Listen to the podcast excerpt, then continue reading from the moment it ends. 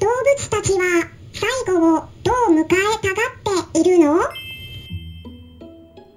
こんにちは。サラホリスティックアニマルクリニックのホリスティック獣医サラです。本ラジオ番組ではペットの一般的な健康に関するお話だけでなくホリスティケアや地球環境そして私が日頃感じていることや気づきなども含めて様々な内容でイギリスからお届けしておりますさて皆さんいかがお過ごしでしょうか？昨日はですねアニマルコミュニケーターのまゆみさんをゲストスピーカーとしてお迎えして私のクラブの中でクラブハウスでお話をしていただきました、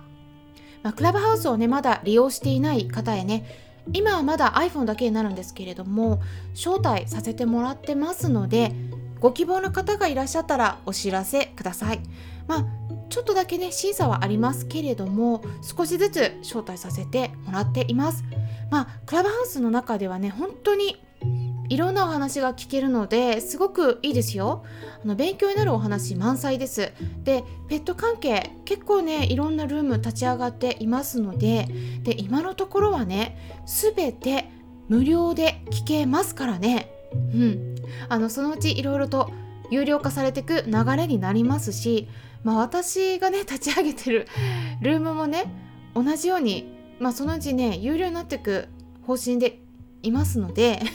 今のうちにねいろいろ聞いていただけるといいんじゃないかなと思うんですよね。で Android 版は5月に出来上がるのではないかと言われて今開発中なのでねあのどうしても参加できない方まだいらっしゃると思うんですけどもまあこうやってね音声の中で皆さんにお伝えしています。うん、ただあのやっぱりね、うん、現場でお話聞いた方が、まあ、たっぷりと吸収できるものはありますので、まあ、クラブハウスもし参加できる方はね是非今のうちに参加して聞いていただくのがいいと思います。ということでね今回はアニマルコミュニケーションについてお話ししていきます。まあ最初からね皆さんに質問したいんですけれども皆さんはもしも余命宣告されたら最後までどんな風に過ごしたいですか？うん。まあ私だったらね世界一周旅行とかしたいかなとか思っています。まあちょっとねできない可能性高いですけどね。やっぱりね私はあのイギリスとか日本それから、まあ、行ったことがある国は韓国とかアメリカとの一部とかあとはフランスとかね、まあ、いくつかあるんだけど、うん、まだまだ知らない国たくさんありますね。まあ、インドネシアとかあターキーとかね、うん、あと中東とかね。中東のあの UAE とかあの何？ドバイとかね。あとタイとかも行ったことないし台湾はあるけどな。うん。とかあと何？まあ、中国も出たことないですね空港からね。まあいろいろありますので、まあ、それぞれの国がねどんな感じなのか知りたいとか、まあ、そういう好奇心がありますね。うん。オーストラリアも行ったことないし でもねこういうのって人によって違うと思うんですよね。うん。まあ最近は宇宙旅行したいとかいう人もいますし。あとオーロラとか見たいとかねいろいろあると思います。さて動物たちはどうでしょうか？皆さん動物たちと対話していますか、まあ、私はどんなにいい治療でもそしてどんなに最先端と言われるような治療でもそれからどんなに世界最高レベルのお高い治療だとしてもその治療を受けた後に亡くなるまでの過程最後がねもう台無しになってしまうのであればそれはね最高とは言えないと思うんですよね。最高の医療なのかどうかっていうのは本当はねお医者さんとか獣医さんが決めるものではなくて患者さん自身が決めるものではないでしょうか。動物医療の場合は飼い主さんだけではなくて動物自身が納得して受けられる治療なのか。そこがね本当に重要だと思ってます。どんなに周りからいい治療だと言われていても寿命が伸びたとしてもねその伸びた寿命の間に苦しむ期間が逆に長くなってあこんな思いするんだったら早く死にたいなとか死んだ方がマシだとかねもしも思われていたら果たしてそれはその人とか動物にとって最高の治療だと言えるんでしょうか？日本はねまだできないですけれども私たち人間でも国によっては安楽死ができますね。動物の場合は日本でも欧米でも安楽死ができます。私はね入院している動物たちを看護してきたりして見てきてねいろいろ感じるものがありました。飼い主さん皆さんにねお伝えしたいこと。それはほとんどの動物たちは動物病院で亡くなることよりもねやっぱり家で亡くなることをね望んでるっていうことなんです。それからね入院してる子たちはみんなほとんどみんな飼い主さんのことを待ってます。迎えに来てくれないかなって思ってます。動物病院の先生とか看護師さんに慣れてる子も確かにいますけれどもやっぱりね違うんですよね。ご家族にかなう人は誰もいないんです。だから動物たちの気持ちをね是非汲み取ってあげてください。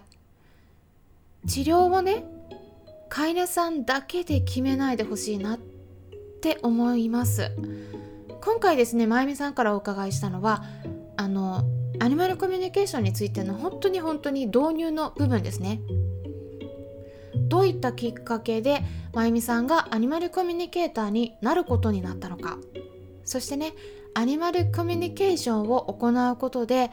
どういったことに活かせるのか。そんなお話をしていただきました、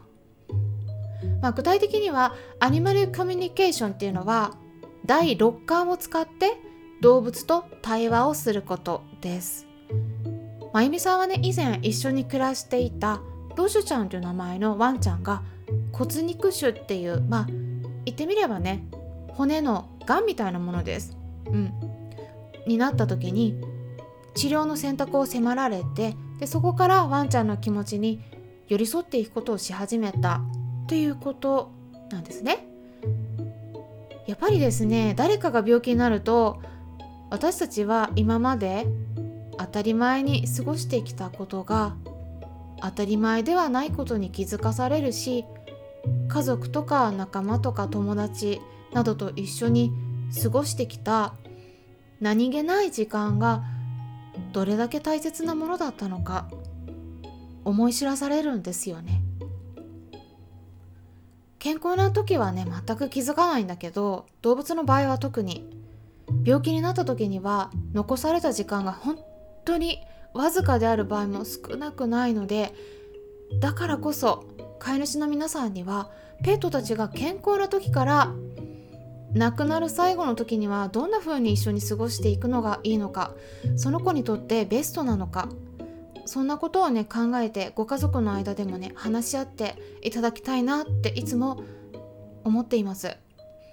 でそうするとペットロス、うん、動物が亡くなった時にねああすればよかったこうすればよかったとかっていう後悔が少しでも減らせるのではないかなって思うんですね。亡くなってしまったらね全ておしまいのように思われがち。なんですけれども実はそうではなくて動物たちは亡くなった後でもアニマルコミュニケーションができるとまゆみさんはおっしゃっています。ただね今回おっしゃっていたのはコミュニケーションはできるんだけれども唯一できないことがあるんだそうです。それはですね動物を触ることなんですね。この触った感覚だけはねどうしても亡くなった後に再び感じることが難しい。だから亡くなる最後までぜひたくさん触ってあげてください。っておっしゃっていました。動物たちもね触ってもらうことを望んでるっていうことだったんですね。まゆみさんからそういうお話をお伺いしてまあ、私自身ねあのその場ではゆっくりと皆さんにお話しすることはできなかったんですけれどもやっぱりね本当に入院している動物たちをね見てきたことを思い出していました。私はね獣医師として多分ねよく言われる手張りの中の理の段階に来てるんだと思うんですよ。手張りっていうのは守るそして破壊するそして離れるこの漢字3文字手張りって言いますね。うんだからなのかもしれないんですけどね私獣医師として本当はね動物を治療するべきだと飼い主さんをね 説得するというかお伝えするのがあるべき姿なのかもしれないんですがあの飼い主の皆さんには、うん、その治療をする必要が本当にあるのかどうか一緒に暮らしている動物その子がねどこまでの治療を求めているのかっていうのを是非ね考えてみてもらいたいなって思っています。動物自身が納得して治療を受け入れてくれているのであれば、まあ、頑張ってもらうのももちろんいいと思いますのでね最終的には飼い主さんと動物の双方が幸せに一緒に生きてよかったなって思えるような最後を迎えられますように興味のある方は是非アニマルコミュニケーションを受けてみてください。まあ、いろんな方いらっしゃいますけれどもスピリチュアルな世界なのでどれが正しいとかどれが間違っているっていったことってねないと思うんですね。ではなくてねいろんな方をご紹介して皆さんが選択していただくのが一番いいのではないかなと思って今後もご紹介していきます。ということで今回は最後をどう迎えたいのかアニマルコミュニケーションについてお話ししていきました。参考になったという方はよろしければいいねボタンのクリックとかフォローもしていただけたら嬉しいです。それではまたお会いしましょう。ホリスティック獣医、サラでした。